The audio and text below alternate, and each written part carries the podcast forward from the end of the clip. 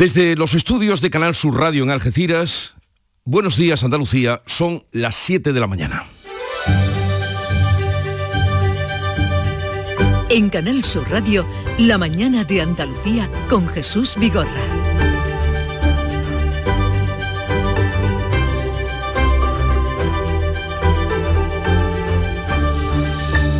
Queridos oyentes, vamos a contarles la actualidad de este día que pasa por cómo el presidente de la Junta ha solicitado al Gobierno la convocatoria de la Comisión Mixta de Transferencias para abordar la cesión a Andalucía de los trenes de cercanías como ha pactado el Ejecutivo con Cataluña.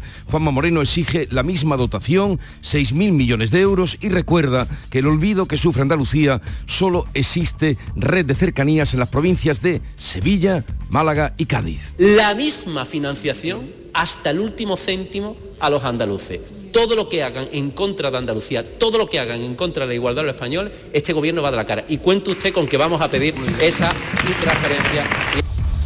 La Junta quiere impulsar una auténtica red de trenes que conecten las ocho capitales. El ministro se muestra dispuesto a traspasar esta competencia a las comunidades que lo soliciten. Andalucía será la tercera tras Cataluña y País Vasco. Y por cierto, ya que hablamos de trenes y de cercanías y de comunicaciones, ayer una vez más el tren de Algeciras, el tren pincho de Algeciras, llegó con una hora de retraso.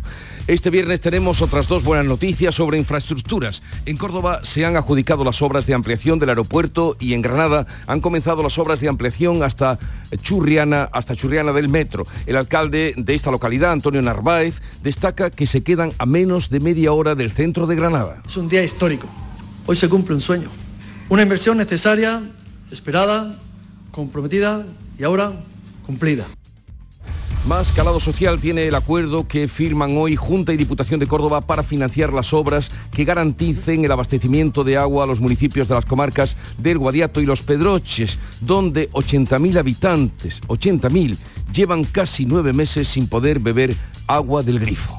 El SAS anuncia la renovación de los 7.000 sanitarios contratados para hacer frente a la pandemia del COVID y que terminaban contrato a final de este año. Es una medida más para tratar de rebajar las listas de esperas sanitaria. Eh, estamos en los últimos días del año y parecen acelerarse muchos asuntos que estaban atascados. El Consejo de la Unión Europea, el último que preside España, acuerda iniciar las negociaciones para la adhesión de Ucrania, pero el primer ministro húngaro, Víctor Orbán, bloquea la llegada de 50.000 millones a Kiev para la guerra. Los 26 han insistido, pero Hungría no ha querido comprometerse con esta mala decisión y no hemos participado.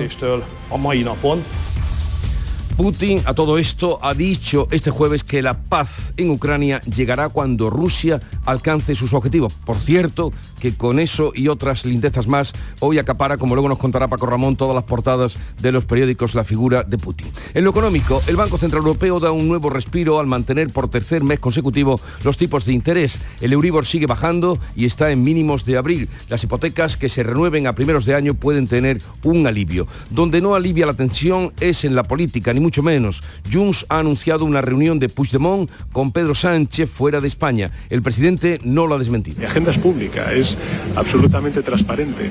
Lo que tengo es una reunión con el presidente de la Generalitat el 21 de diciembre. Y el PP se sumará a las manifestaciones convocadas este domingo mientras Bildu aprieta para extender las mociones de censura con el PSOE a otras instituciones en el País Vasco. En medio de tanta tensión llegamos a este 15 de diciembre Falta justamente una semana para el sorteo de la lotería, será el próximo viernes y hoy llegan los bombos al Teatro Real. Por si no lo habían notado en las calles, esto ya está aquí. La Navidad tocando la puerta.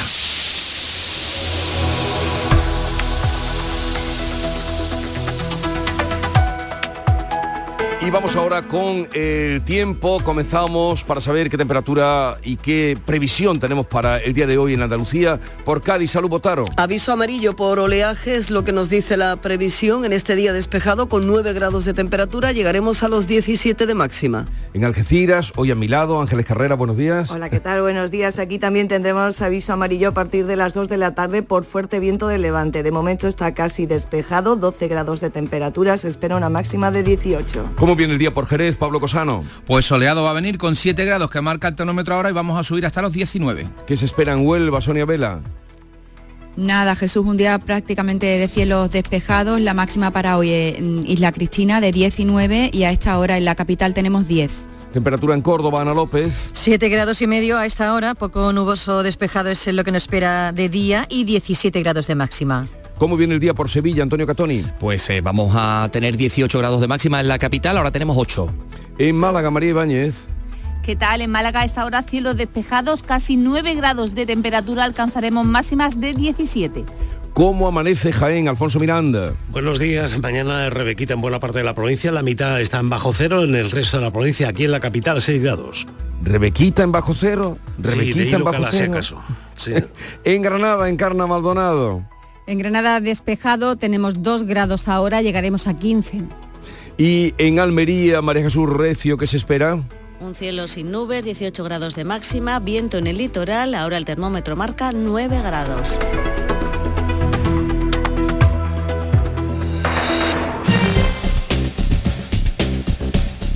Vamos a conocer cómo están las carreteras a esta hora de la mañana, cómo se circula por Andalucía. Conectamos con la DGT, nos atiende Alejandro Martín. Buenos días. Muy buenos días. ¿Qué tal arranca esta jornada? Y en estos momentos estamos pendientes de un alcance que está complicando en Sevilla la ronda SE30 a su paso por Nudo Gota de Leche, dirección salida, dirección al aeropuerto de Sevilla. Provoca el corte del carril izquierdo. Al margen de este alcance se circula con normalidad en la red de carreteras de toda la comunidad andaluza, aunque se empieza a complicar la entrada a la capital onubense por esa A497 a su paso por Corrales y el puente del río Diel.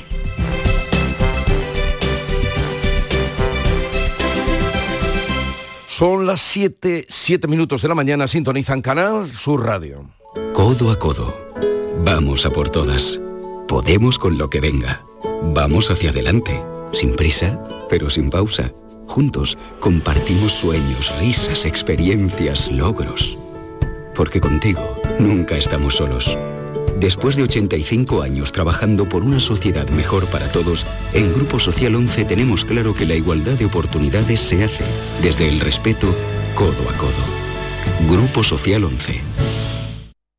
Hacer una videollamada con mis nietos. Vender a 100 países desde casa. Asegurar mi futuro profesional. O utilizar un dron para prevenir un incendio. Es posible cuando te formas en competencias digitales. Tu futuro se escribe con D de digital. Por eso impulsamos la formación en competencias digitales para toda la ciudadanía. Cada vez somos más los que formamos parte de la generación D. Decídete. Encuentra tu curso en generaciond.gov.es. Financiado por la Unión Europea. Next Generation. Plan de recuperación. Gobierno de España. En Canal Sur Radio, la mañana de Andalucía con Jesús Vigorra. Noticias. El presidente de la Junta pide al Gobierno la convocatoria de la Comisión Mixta de Transferencias para acordar el traspaso a Andalucía de los trenes de cercanías, acompañado, eso sí, de 6.000 millones de euros como se ha pactado con Cataluña. Informa Manuel Pérez Alcázar. Moreno va a solicitar la convocatoria de la comisión que recoge el estatuto de, para avanzar en el traspaso de la gestión de los trenes. El presidente cumple lo aprobado en el último pleno del Parlamento a iniciativa de Adelante Andalucía y de Por Andalucía, que contó con el apoyo del PP y la abstención del PSOE. Moreno ha advertido este jueves en la sesión de control que exigirá las mismas condiciones que reclama Cataluña, una financiación de 6.000 millones de euros. Van a tener que dar las mismas responsabilidades y sobre todo la misma financiación hasta el último céntimo a los andaluces.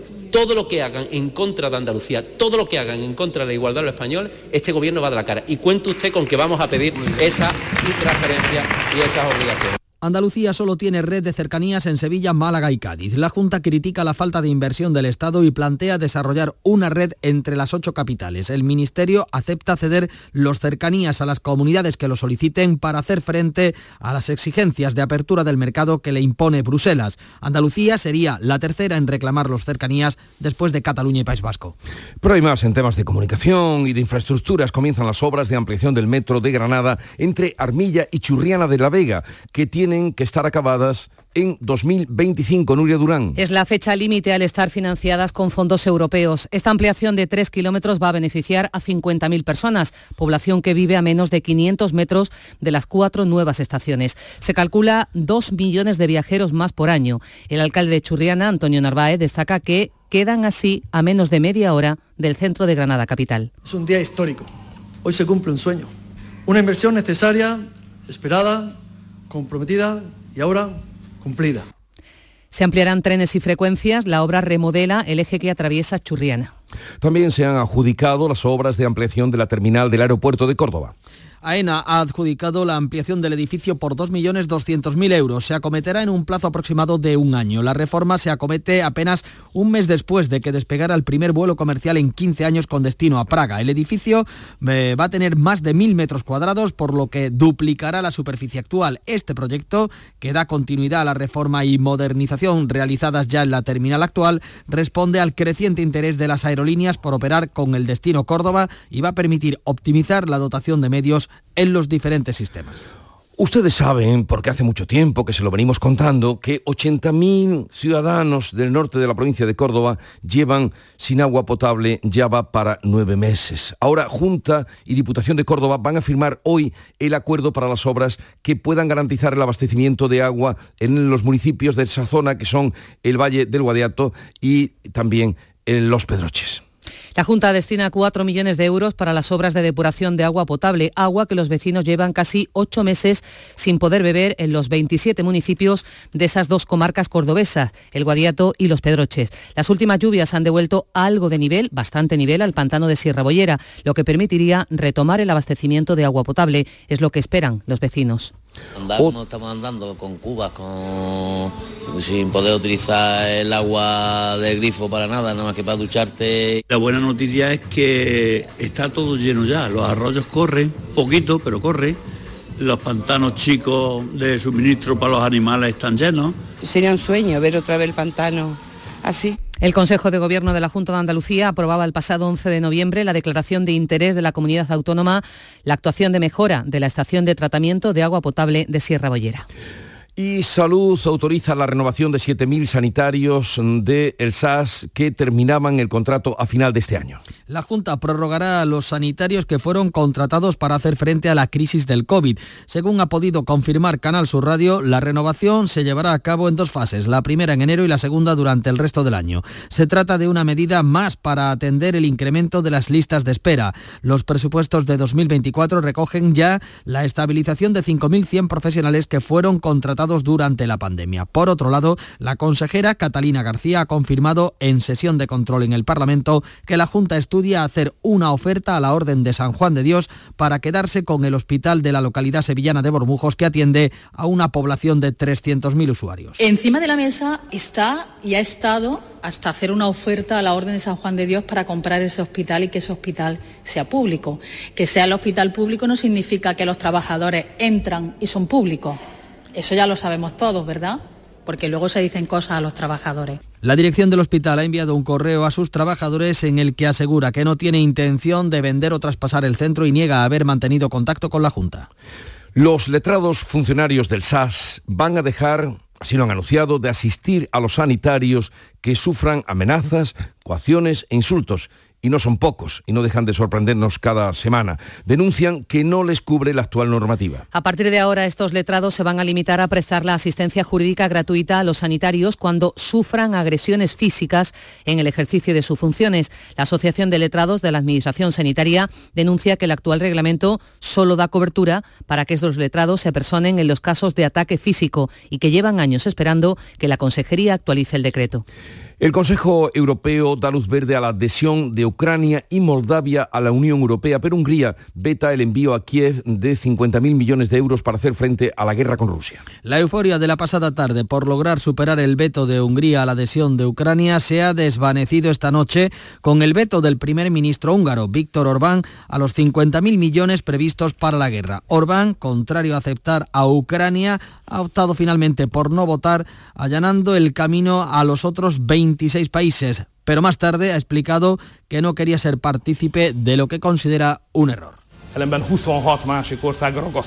Los 26 han insistido, pero Hungría no ha querido comprometerse con esta mala decisión y no hemos participado.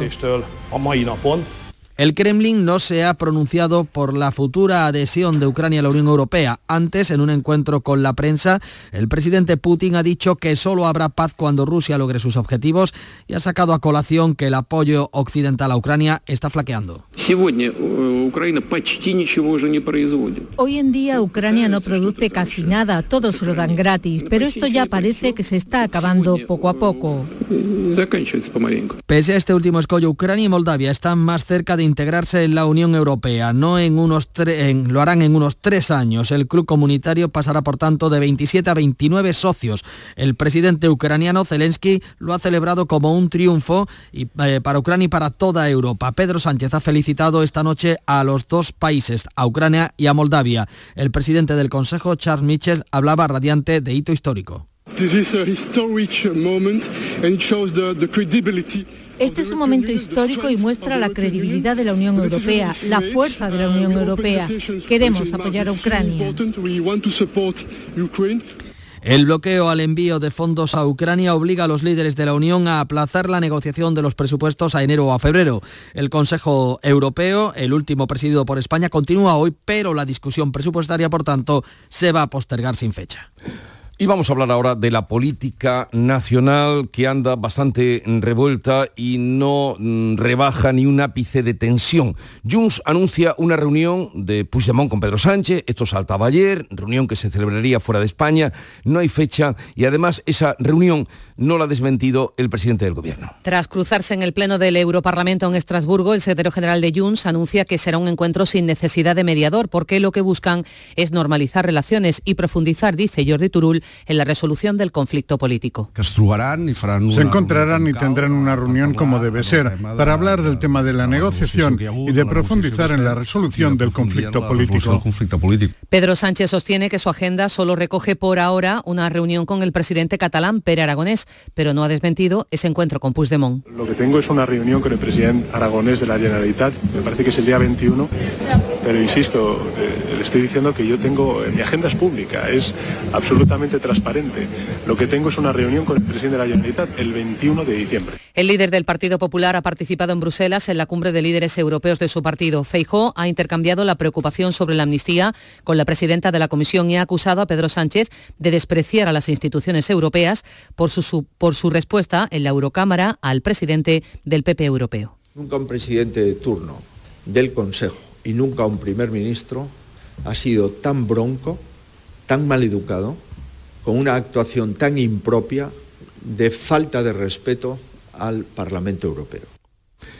El Consejo General del Poder Judicial abordará en el Pleno de la semana que viene la legalidad de las comisiones de investigación sobre persecución judicial pactadas por el PSOE y los independentistas. Los nueve vocales del sector conservador ven necesario un rotundo posicionamiento ante lo que califican de acoso y quiebra del Estado de Derecho. Así lo han reflejado en un comunicado. Por otra parte, el Tribunal Constitucional ha manifestado su respaldo unánime a la magistrada Espejel señalada en el ataque de la portavoz de Junts en el Congreso. Por su parte, el Parlamento andaluz pide la convocatoria de la conferencia de presidentes sobre los pactos de Pedro Sánchez con los independentistas y aprueba recurrir la ley de amnistía ante el Tribunal Constitucional. La proposición del Partido Popular ha recibido el apoyo de Vox en algunos puntos y el rechazo de los tres partidos de la izquierda. Reclama esa proposición del Partido Popular una conferencia de presidentes para analizar los pactos que han propiciado la investidura de Pedro Sánchez como presidente del Gobierno. Además, insta a la Junta a presentar un recurso de inconstitucionalidad contra la ley de amnistía. El Tribunal Supremo descarta aplicar la rebaja del delito de malversación aprobada para los independentistas del proceso, como recordarán, eh, a dos condenados por los seres que siguen y seguirán en prisión. Es la respuesta a los recursos de la exconsejera de Economía, Carmen Martínez Aguayo, y el exdirector general de la agencia IDEA, Miguel Ángel Serrano. Entiende el tribunal que su actuación difícilmente puede considerarse una mera desviación presupuestaria. Ambos fueron condenados a más de seis años por delito de prevaricación en concurso medial con el delito de malversación agravado. Les decía que no se rebaja ni un ápice la tensión política en nuestro país porque, oigan esto, el presidente de UPIN llamó escoria al PSOE por apoyar la moción de censura de Bildu contra la alcaldesa de su partido en Pamplona. En un más que tenso pleno en el Parlamento Navarro, Javier Esparza ha arremetido con dureza contra la presidenta de la comunidad, la socialista María Chivite. Sus palabras se han retirado del diario de sesiones. La dirección de este PSOE ha demostrado con hechos que son escoria. Y voy a definir Escoria. Señor voy a Esparza, definir escoria. Señor Esparza. Escoria, señor, voy, señor a definir, Esparza, voy a definir sabe, escoria. Sabe, Alguien señores, o algo que no merece ninguna valoración. Señor Esparta, no tiene la palabra. La moción de censura en Pamplona se ha colado en la sesión de control en el Parlamento de Andalucía. El líder de los socialistas, Juan Espadas, ha recordado a Juanma Moreno la moción del PP con Vox para sacar al PSOE de la alcaldía de Mijas.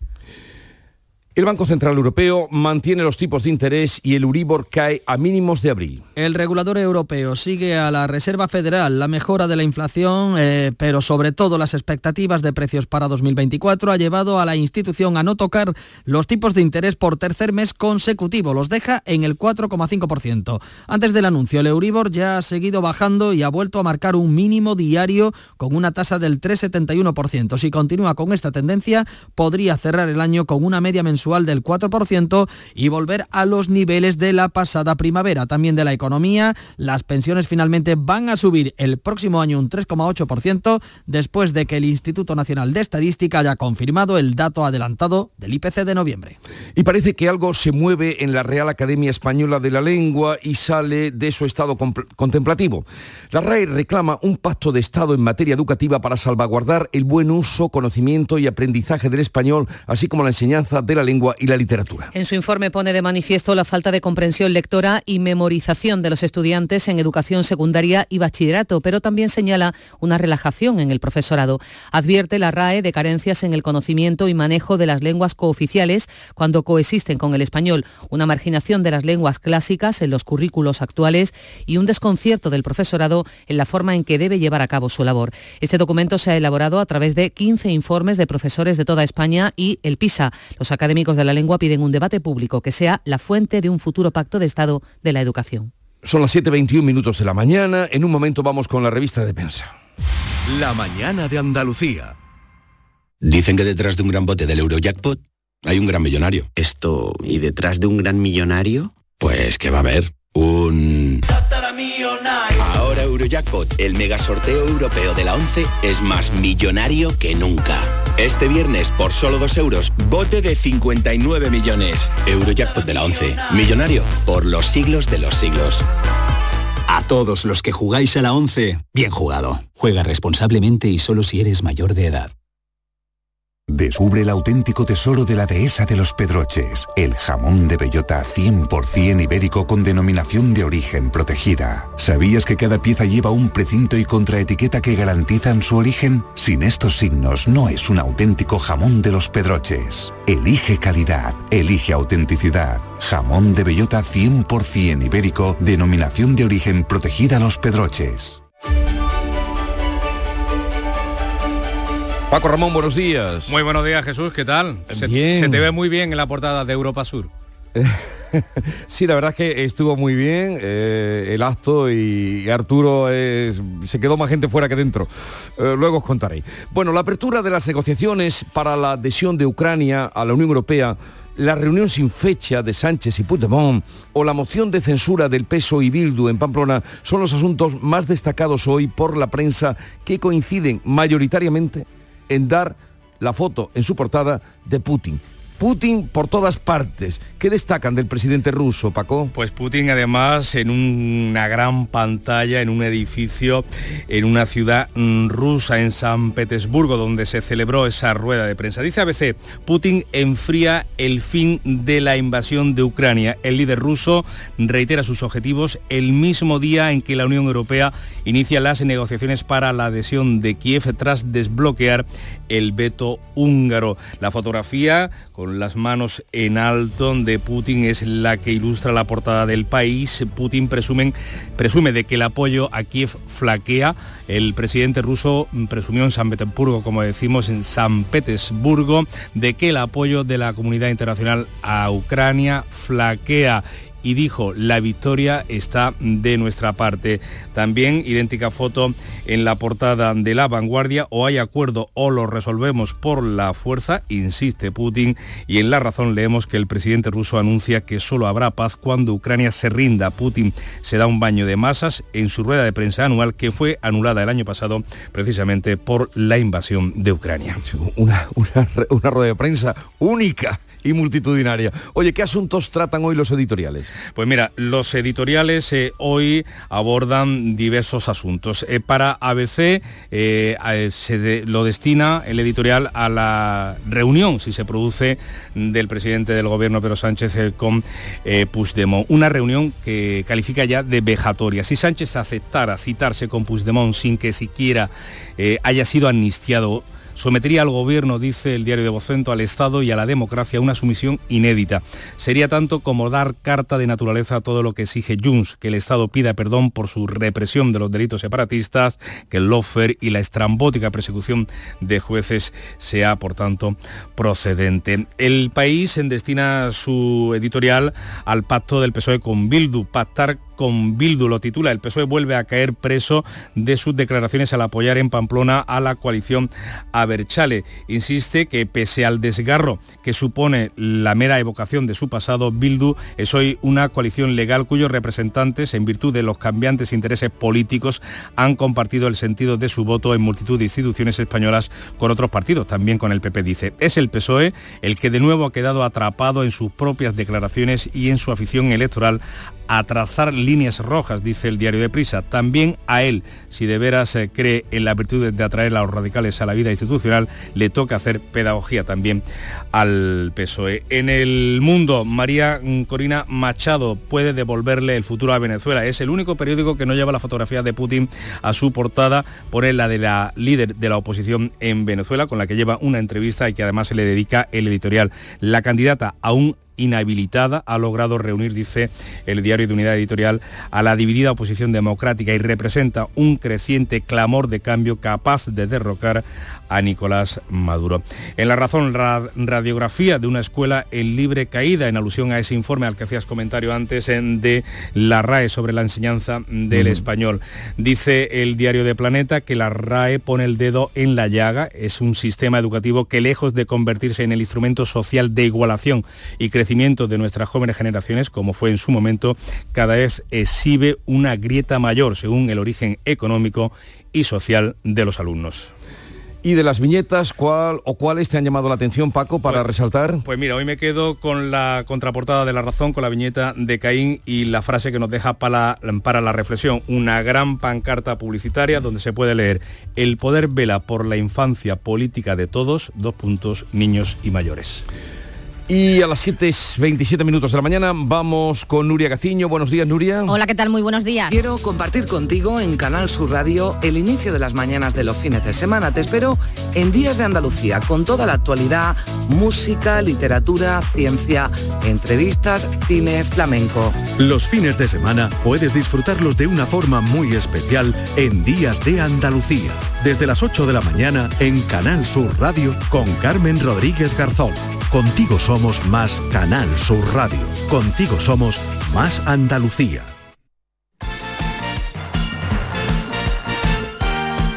Vamos con la información deportiva Nuria para Palo del Betis en Europa. Se las prometía el Betis muy feliz, eh, muy feliz esa noche en el Benito Villamarín, pero el guion del encuentro ante el Glasgow Rangers en la última jornada de la fase de grupos de la Liga Europa fue totalmente inesperado y el Betis terminó perdiendo por 2 a 3 ante el equipo escocés, lo que le ha relegado de la primera plaza a la tercera. Y eso significa decir adiós a la Liga Europa y tener ahora que competir en la Conference League. Es la primera derrota del Betis en su estadio lo que llevamos de temporada y ha llegado en el peor momento. El próximo lunes atentos al sorteo no solo de la Champions con cuatro equipos españoles, sino también al sorteo de la Conference League, de los posibles rivales del Betis en los 16 avos de final. El más duro es sin duda el Eintracht de Frankfurt. Los partidos de ida se van a jugar el 15 de febrero en los estadios de los equipos rebotados de la Liga Europa. Así que la ida ya sabemos que será seguro en el Benito Villamarín. El que sí cumplió anoche fue el Villarreal, victoria ante el REM por 2 a 3 y se meten eh, como primeros de grupo en los octavos de final de la Liga Europa. Y sigue la polémica tras la negativa de la Real Sociedad a vender entradas al Betis y a los béticos, ¿no? Sí, el Club Donostierra tiene previsto, eh, como ya se sabe, rendir homenaje a la memoria de Aitor Zabaleta en el 25 aniversario de su asesinato a manos de ultras del Atlético de Madrid y existe el temor de que se reviva la desagradable situación que se dio la temporada pasada en el mismo enfrentamiento cuando entraron en Anoeta miembros del Frente Atlético con Ultras del Betis. Como no quieren volver eh, a revivir esto, pues han prohibido la, venta al Betis y también a los béticos que ya lo han denunciado frente a Facua y ha dicho el presidente de la Real Sociedad que no van a dar marcha atrás. Real Sociedad Betis el domingo a las 4 y cuarto, el domingo también a las 6 y media el Cádiz eh, está obligado a ganar a Las Palmas, al igual que la Almería que juega también el domingo, recibe al Mallorca a las 2 y ya mañana Granada tiene una final frente a el Celta en Vigo y también la final del Sevilla en el Sánchez Pijuán con el Getafe. Canal Sur Radio, la radio de Andalucía.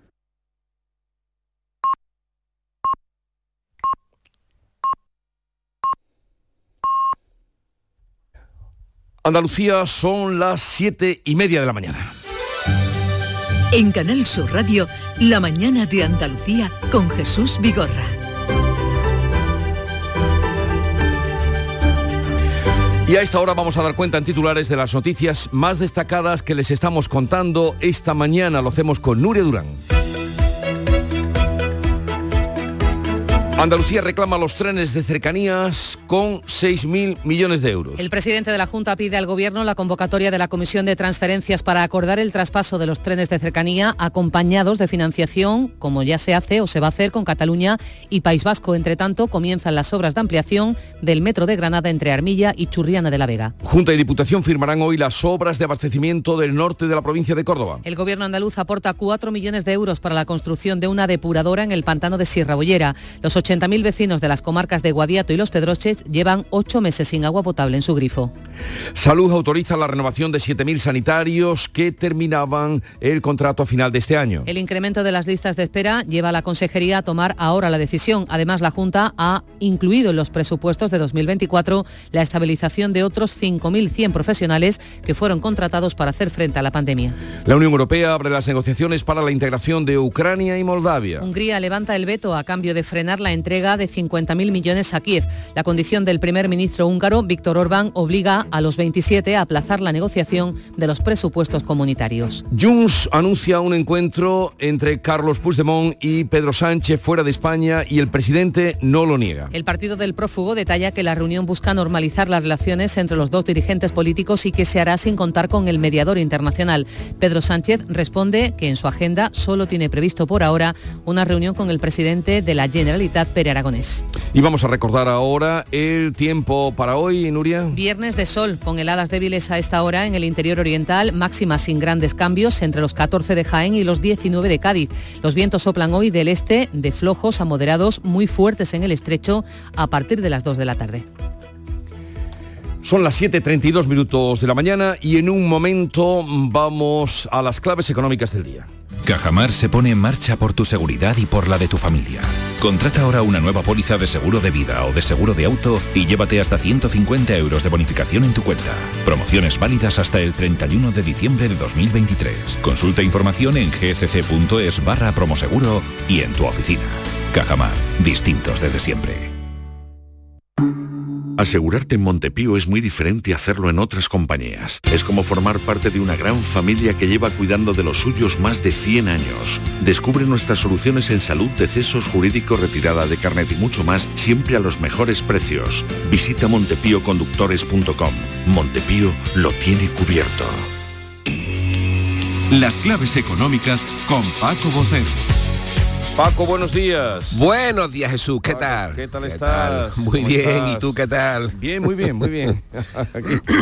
Hoy por esta tierra de Algeciras. esta fantástica tierra. Bendita tierra del campo de Gibraltar. Bueno, pues llegamos a viernes y vamos a ver qué actualidad y qué claves económicas tenemos para hoy. Pues mira, vamos a comenzar con la actualidad y con expansión que abre eh, contando que Avertis se juega 3.200 millones en su conflicto legal con el gobierno español. Habla de un conflicto de hace ocho años por una cuestión de unas eh, autopistas en Cataluña y el tráfico. Eh, nos vamos a cinco días y nos cuenta que el 89% de los nuevos asalariados en 2022, es decir, de los nuevos empleados que se incorporaron al mercado laboral, cobraron el salario mínimo. Si nos vamos al economista, nos da un titular interpretativo, pero bastante, bastante elocuente. Lagarde chilla las razones para no bajar tipo los tipos de interés ante un mercado sordo, sordo y desde luego protestón y muy poco mudo. Y luego nos iríamos a Invertia, que mm, tiene en portada uno de los apuntes de las claves que destacábamos ayer. La desaceleración llega a la gran empresa. Sus ventas caen por primera vez desde 2021. Y ahora nos vamos con las claves. Pues vamos a ello, te escuchamos. Pues mira, comenzamos con los datos de compraventa de vivienda en octubre que va a publicar el INE, que hasta septiembre llevaba ocho meses de descensos consecutivos por la subida de tipo de interés. Los adelantos de cifras por parte de registradores y notarios que hemos ido conociendo en la última semana han confirmado que esta tendencia se habría mantenido. Lo lógico, con un Euribor que alcanzó la cota más alta de la última década, el 4,160 en octubre. Por cierto, ayer cerró al 3,71 y de momento sigue bajando sin prisa, pero también parece que sin pausa, muy importante. Mm. Seguiremos después con los datos de deuda de las administraciones públicas que va a publicar el Banco de España, que es uno de nuestros talones de Aquiles de la economía. La última cifra oficial fue de un billón con B, 570.000 millones de euros. Una carga que va a aumentar a lo largo de este mes de diciembre porque según el Instituto Juan de Mariana ya cumplimos nuestro particular Día de la Deuda que fue el pasado 30 de noviembre, que me preguntará, ¿y eso del Día de la Deuda qué es? Bueno, pues es el día que a partir de entonces eh, las diferentes administraciones públicas tienen que seguir endeudándose para prestar sus servicios, ya que se han gastado todo lo ingresado en este año 2023. Por ejemplo, nuestro día de la deuda fue el 30 de noviembre, el de Portugal es el 30 de diciembre. Eh, una diferencia casi astrológica. Y ya que estamos a viernes y el antepenúltimo del año, oye, vamos a tener una pincelada exótica, esa vieja pincelada exótica del banco danés Saxo Bank, y sus tradicionales fines negros para 2024, que ya lo han publicado. Pues a ver, cuenta Paco, a ver qué extravagancias se les ha ocurrido para este año. Pues mira, voy a dejarte solamente con tres porque el resto ya sería excesivo. Eh, son extravagancias, por ejemplo, que el barril de Brent alcanzaría los 150 dólares y Arabia Saudí, inundada de aún más dinero del que ya tiene, organizaría una liga mundial de fútbol en exclusiva con 48 equipos, de los que 32 son europeos con formato Champions. Eh, si nos vamos a los más cafeteros en materia financiera, tendríamos una profunda crisis financiera en Estados Unidos que hace temblar, ojo, el empleo de la palabra, ¿eh? que hace temblar al capitalismo, dispara las desigualdades y acaba en un largo periodo de nacionalización e intervención del gobierno. Y la última, por citar alguna de las singulares, sería el fracaso de la inteligencia artificial, que se convierte en una amenaza para la seguridad de las naciones después de que se haya utilizado para robar información confidencial y a funcionarios importantes. Los gobiernos toman medidas y los inversores abandonan la inversión en inteligencia artificial ante la desconfianza social y las restricciones legales. Eh, legales. Y así, pues te comentaría hasta estos ocho cines negros de Pero este lo vamos a dejar ahí. Lo vamos a dejar ahí por supuesto. que es viernes y hay que hacer hueco a la clave musical.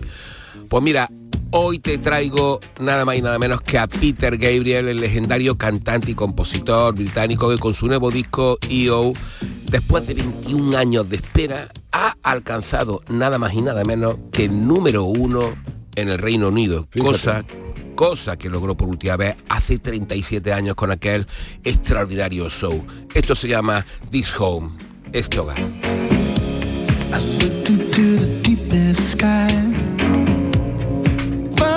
You'd show me?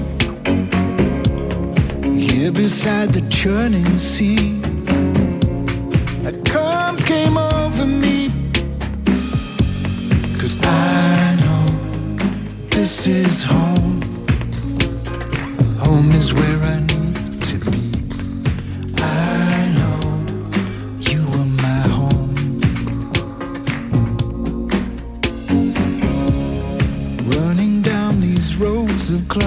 Con esta balada, este nuevo disco, la vuelta de Peter Gabriel, le deseamos a todos feliz fin de semana, igualmente para ti, Paco. Igualmente, hasta el lunes. Hasta el lunes. Adiós.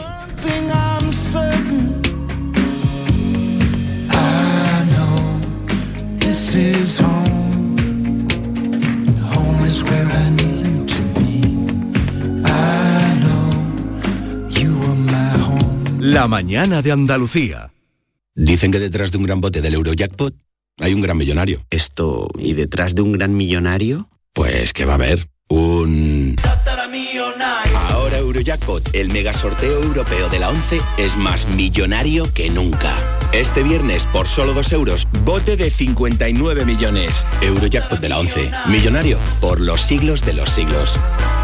A todos los que jugáis a la 11, bien jugado. Juega responsablemente y solo si eres mayor de edad. Los Reyes Magos llenan sus carrozas en Frutos Secos Reyes, con tres lotes diferentes. Frutos secos, snacks y tu lote de pipas Reyes para hacer las delicias de pequeños y mayores. Haz tu pedido ya en frutosecorreyes.es o en el 955 70 48 12 antes del 22 de diciembre y recógelo en fábrica. Frutos Secos Reyes, los Reyes de la Cabalgata.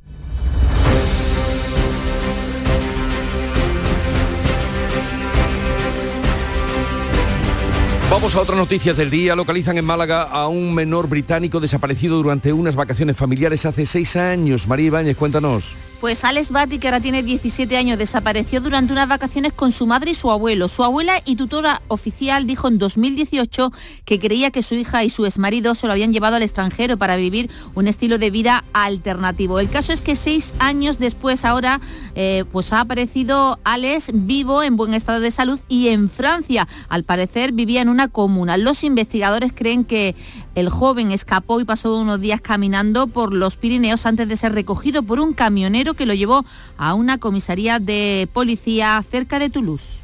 Detenido en Cádiz un hombre de 62 años por posesión de material pornográfico infantil en ordenadores y discos duros con multitud de archivos almacenados. Salud Botaro, cuéntanos. El arrestado tenía en su domicilio una red local con infraestructura informática adecuada para el archivo de material de contenido sexual con menores y televisores y monitores para visionarlo desde cualquier habitación de la casa. Olga García, portavoz de la Guardia Civil. Esta persona tenía en su vivienda una red local con una infraestructura informática de 7 ordenadores y 60 discos duros, algunos de hasta 40 terabytes conectados en red, donde almacenaban miles de archivos con contenido pornográfico de menores de entre 12 y 13 años de edad. El detenido ha ingresado ya en prisión por orden de la autoridad judicial. La Audiencia Provincial de Huelva ha condenado a un hombre a dos años de prisión por abusar sexualmente de su sobrina de 12, Sonia Vela. Este individuo cometió los abusos en un apartamento que había alquilado para pasar unos días de vacaciones junto a su pareja, a la hija de una anterior relación y también con dos sobrinas hijas del hermano del ahora condenado. El juez considera probado que en una de las noches este hombre se acercó varias veces a una de sus sobrinas para acariciarla y para besarla. Incluso se metió en la cama de la niña para satisfacer sus deseos sexuales, recoge la sentencia. Su pareja se percató de lo que estaba ocurriendo y le recriminó su comportamiento. Los hechos ocurrieron en 2020. En el caso Marta del Castillo, la audiencia de Sevilla revisa hoy la sentencia que condenaba a Francisco Javier eh, García el Cuco y a su madre de a dos años de cárcel por mentir en el juicio a Miguel Carcaño. Antonio Catoni. Pues vamos a otro asunto. Un escuadrón de caballería de la Guardia Civil refuerza desde hoy el dispositivo de vigilancia en los olivares de la provincia durante esta campaña de la aceituna. Siguen los robos, Alfonso Miranda. Efectivamente, pero por eso el escuadrón de caballería supone además llegar a zonas de difícil acceso. Se unen a un dispositivo que preveía una campaña de robos ciertamente complicada, como dice el cabo Antonio Martínez, el jefe del equipo Roca de la zona de Úbeda. Esta campaña, debido al alto precio que está teniendo el fruto, pues estimábamos que iba a ser una campaña ardua y entonces pues procuramos barrer todas las zonas de nuestra demarcación y enfocamos más las vigilancias lógicamente en las zonas calientes donde más hechos delictivos se están produciendo. Los olivareros también están colaborando más con este dispositivo activo por parte de la Comandancia de la Guardia Civil de Jaén. Y los bomberos de Almería se manifiestan hoy para pedir al ayuntamiento mejores, mejoras en sus condiciones laborales y sus instalaciones que llevan esperando ya 15 años, María Jesús Recio. Los bomberos van a recorrer buena parte de la ciudad desde las 11 y media de la mañana. Denuncian que no tienen la misma categoría laboral que el resto de bomberos de Andalucía, que la plantilla necesita refuerzos. Son ahora mismo 92 y sobre todo en verano lo pasan mal, según explica su portavoz César Pastoriza. Nosotros trabajamos 72 horas y a veces hasta 80 en feria, porque te meten guardias de, de 8 horas por la noche. Entonces nos supone, y luego eh, no se cobran las horas, a lo mejor hasta pasados 10 meses. La protesta, segunda en pocos días, acabará en la plaza del ayuntamiento con la lectura de un manifiesto. El puerto de Algeciras acoge este viernes un encuentro internacional sobre des el desafío del comercio de derechos de emisión. Ángeles Carreras. Pues sí, empresarios y representantes de los trabajadores de los puertos europeos del Mediterráneo van a asistir a esta jornada, ya que son los principales afectados por la entrada en vigor el próximo 1 de enero del nuevo régimen de comercio de derechos de emisión. Desde 2020, el puerto de Algeciras viene alertando de las repercusiones negativas para estos puertos eh, por la entrada en vigor del ETS, ya que va a provocar desvíos de buques y tráficos a puertos de terceros países. El Hospital de Neurotraumatología de Granada adelanta el cierre de camas por Navidad cierra el ala derecha de la sexta planta de trauma y el ala de maxilofacial. En total, 40 camas que dejan de ser operativas en Carra Maldonado. El personal suma también cierres alternativos de quirófanos, camas que no se han reabierto después del verano y hasta un centenar de plazas de enfermería que están sin cubrir, en el Hospital Virgen de las Nieves, además de vacantes entre los celadores. Desde el sindicato Comisiones Obreras se alerta de que el problema puede ir a más porque en unos días vencen los contratos extraordinarios vinculados a la pandemia sin que de momento se sepa si se van a renovar. Llegamos así a las 7.45 minutos de la mañana, 8 menos cuarto, es el tiempo de la información local atentos. En la mañana de Andalucía de Canal Sur Radio, las noticias de Sevilla con Antonio Catoni. Buenos días, el Ayuntamiento de Sevilla activa a las 10 de la mañana la segunda fase del Plan Especial de Movilidad para la Navidad. Desde las 10 de la mañana hasta las 10 de la noche se restringe el acceso al centro. Objetivo, garantizar la seguridad en zonas de gran afluencia como el entorno del río, donde el día 20 comenzará el espectáculo Navigalia, cuyos detalles se conocerán el próximo lunes. Esta mañana se reúne igualmente la mesa de trabajo para luchar contra el fenómeno de las viviendas turísticas ilegales, donde el Ayuntamiento va a presentar un programa informático que permitirá controlarlas. Y también les contamos en portada la derrota del Betty frente al Rangers por 2 a 3 que le deja fuera de la Europa League. El tráfico a esta hora 4 kilómetros de retenciones en la S30, nudo Gota-Beleche en sentido Ronda Urbana Norte a causa de un accidente a la altura del polígono Calonge en el que se han visto implicados dos vehículos. Se mantiene cortado el carril derecho, eh, insistimos, en sentido Ronda Urbana Norte. Tenemos un kilómetro de retenciones en el puente del Centenario sentido Huelva, otro kilómetro en el patrocinio, también un kilómetro en el acceso a Sevilla por la A49, la autovía de Huelva, a la altura de la Pañoleta. El tiempo, cielos poco nubosos o despejados, temperaturas en ascenso, alcanzaremos 17 17 grados en Écija, 18 en Lebrija, Morón y Sevilla, donde ahora tenemos 8 grados. Enseguida, enseguida desarrollamos estos y otros asuntos, realiza Cristina Nogales. Niño, tráeme algo fresquito de la nevera. Pero papá, si esto está más caliente que el queso de un San Jacobo. ¿Nevera rota? Aprovechalo. Las ofertas de verano de Tiendas El Golpecito y consigue por fin la nevera que mereces. Tiendas El Golpecito. Electrodomésticos nuevos, son y sin golpes o arañazos, más baratos y con tres años de garantía. En Alcalá de Guadaira y Utrera. 954-100-193. www.tiendaselgolpecito.es El llamador. Los lunes a las 10 de la noche. En Canal Sur Radio, las noticias de Sevilla. El Ayuntamiento de Sevilla activa desde hoy hasta el 2 de enero la segunda fase del Plan Especial de Movilidad para la Navidad. Desde las 10 de la mañana hasta las 10 de la noche solo podrán acceder al centro residentes, transporte público, carga y descarga, vehículos autorizados y de movilidad personal. Este plan contempla como novedad el refuerzo diario de 50 agentes de la policía. Durante estos días, Metro y TUSAM amplían sus servicios en la línea de más afluencia. Habrá una tercera y última fase de este plan el 3 de enero, que se activará el, se activará el 3 de enero. El objetivo es garantizar la seguridad de los ciudadanos en las zonas de mayor afluencia, entre ellas el entorno del río, donde el día 20 comienza el mapping Navigalia cuyos detalles conoceremos el próximo lunes. Así lo asegura Antonio Luis Moreno, jefe de la policía local. En esa afluencia de personas que disfrutan de los eventos navideños, nosotros tenemos que estar para protegerlo, para darle tranquilidad y darle seguridad. El plan general en ningún momento ni prohíbe ni impide que esa afluencia de personas llegue, no tiene sentido ninguno. Pero sí nos obliga y lo que hacemos es a protegerla y a darle seguridad. El Ayuntamiento de Sevilla ha convocado para esta mañana la mesa de trabajo para la lucha contra la oferta de alojamiento clandestino de la capital. Un encuentro en el que el equipo de gobierno municipal va a presentar un nuevo software, un programa informático para controlar estos establecimientos ilegales. Más datos, Asunción Escalera. Por su parte, la Asociación de Profesionales de Viviendas y Apartamentos Turísticos va a pedir que se implante una inspección de oficio contra los alojamientos que no estén legalizados. En esta reunión también van a estar las asociaciones de hoteleros, el Consejo de Administradores de Fincas, Policía y Sindicatos.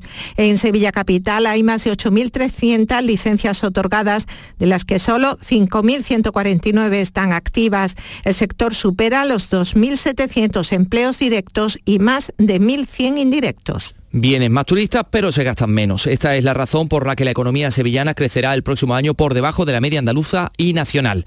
El año se cerrará con un aumento del PIB del 2%, el año que viene será del 1,3%, como dice el director del Barómetro de Economía del Colegio de Economistas, Manuel Alejandro Cardenete el sector servicio, turismo, no termina de crecer en términos económicos y en términos cuantitativos de personas y además se le une con un sector que cada vez era más importante, que es el agroalimentario, está de, digamos, sufriendo mucho las consecuencias de la sequía. 749. ¡Ho, ho, ho! Llegó la Navidad y en el Centro Comercial Los Alcores lo celebramos con nuestro calendario de Adviento. Participa en nuestras redes sociales del 3 al 24 de diciembre. Hay un sorteo cada día. Consulta todos los festivos de apertura y eventos de Navidad en ctalcores.com. Además, te envolvemos tus regalos gratis. A92, salida 7, Alcalá de Guadaira, Sevilla. Centro Comercial Los Alcores. Mucho donde disfrutar. Grupo Concesur trae a Sevilla Evo, una nueva marca de coches de bajo coste que no renuncia a la calidad, el confort y a la tecnología. Ven y descubre nuestros coches de gasolina gasolina GLP y diésel a estrenar desde 16.700 euros. Y si estás buscando una pickup 4x4, descubre la más barata del mercado, nuestra Evo Cross 4. Te esperamos en S30, Avenida Fernández Murube 18 y en grupoconcesur.es. Evo, tu nueva marca de coches low cost.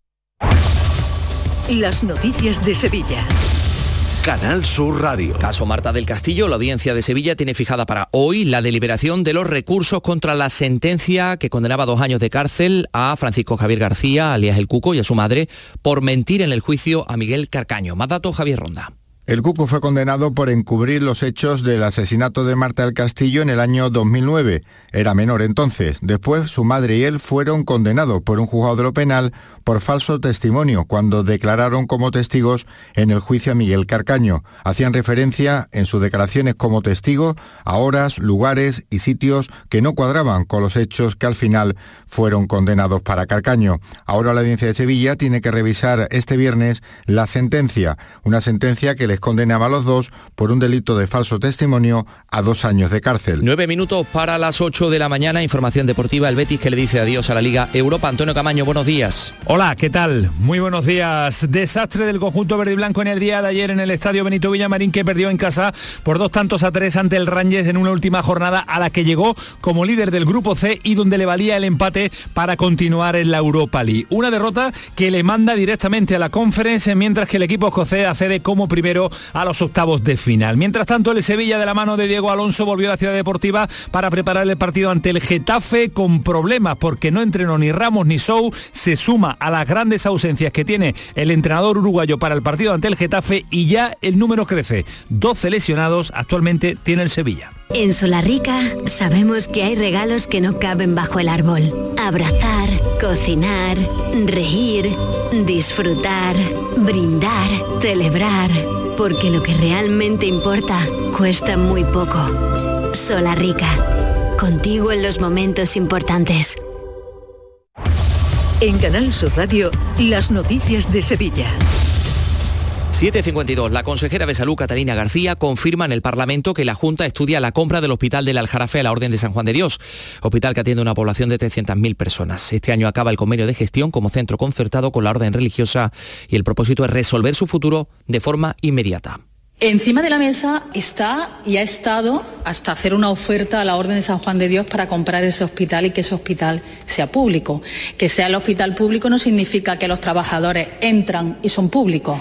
Todo está encima de la mesa y todo se está evaluando por parte del Gabinete Jurídico de la Junta de Andalucía. La dirección del hospital enviaba un correo a sus trabajadores en el que asegura que no tiene intención de vender o de traspasar este centro. También en el Parlamento de Andalucía, el Pleno aprobaba este jueves por unanimidad la inclusión de Alcalá de Guadaira en el régimen de municipios de gran población. Eso supone la implantación de un nuevo modelo de gestión. Alcalá de Guadaira ha superado los 75.000 habitantes. En términos eh, económicos, la conferencia episcopal ha presentado los datos provisionales de la campaña de la renta de este año y revelan que casi 400.000 sevillanos marcaron la X de la Iglesia Católica, 13.000 más que en 2022. Sevilla se sitúa como la cuarta diócesis de España por importe absoluto asignado por los contribuyentes.